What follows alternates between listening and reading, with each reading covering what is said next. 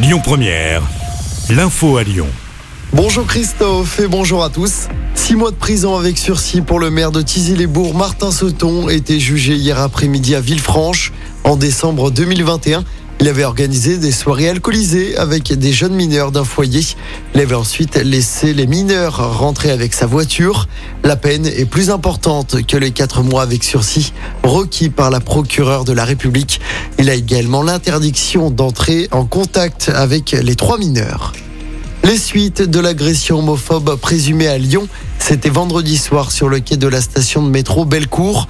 Un jeune homme de 25 ans est soupçonné d'avoir donné un coup de pied à un autre jeune en raison de son orientation sexuelle. Le suspect qui avait été interpellé peu après les faits a été placé sous contrôle judiciaire à l'issue de sa garde à vue. Il sera jugé le 16 juin prochain. L'actualité, c'est également la visite mouvementée de Papendiaï à Lyon. Le ministre de l'Éducation nationale était attendu hier après-midi à l'Institut national supérieur du professorat et de l'éducation à la Croix-Rousse pour rencontrer des étudiants. Mais sur place, des manifestants l'attendaient avec des casseroles pour protester contre la réforme des retraites. Certains manifestants ont tenté de rentrer dans les locaux. La police a dû faire usage de gaz lacrymogène. Le ministre a changé son emploi du temps Papendiaï et d'abord allé au rectorat puis à l'Institut de formation des enseignants. Son retour à Paris a également été compliqué. Le ministre a été bloqué dans le train en gare de Lyon hier soir. Il a dû passer par une sortie dérobée sous escorte policière afin d'éviter les manifestants présents sur le quai. Un nouveau concert de casserole à Lyon hier soir. 500 personnes se sont rassemblées à 20h sur la place des terreaux pour contester la réforme des retraites et un empile après la réélection d'Emmanuel Macron.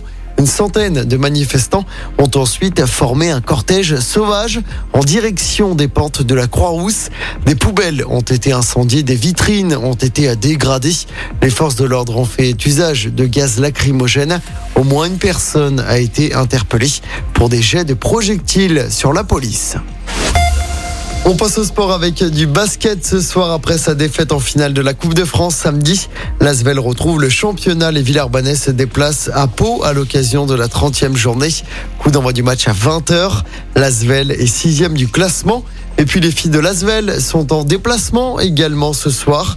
Les Lyonnes, leaders du classement du championnat, sont attendus sur le parquet de Landerneau. Coup d'envoi du match également à 20h.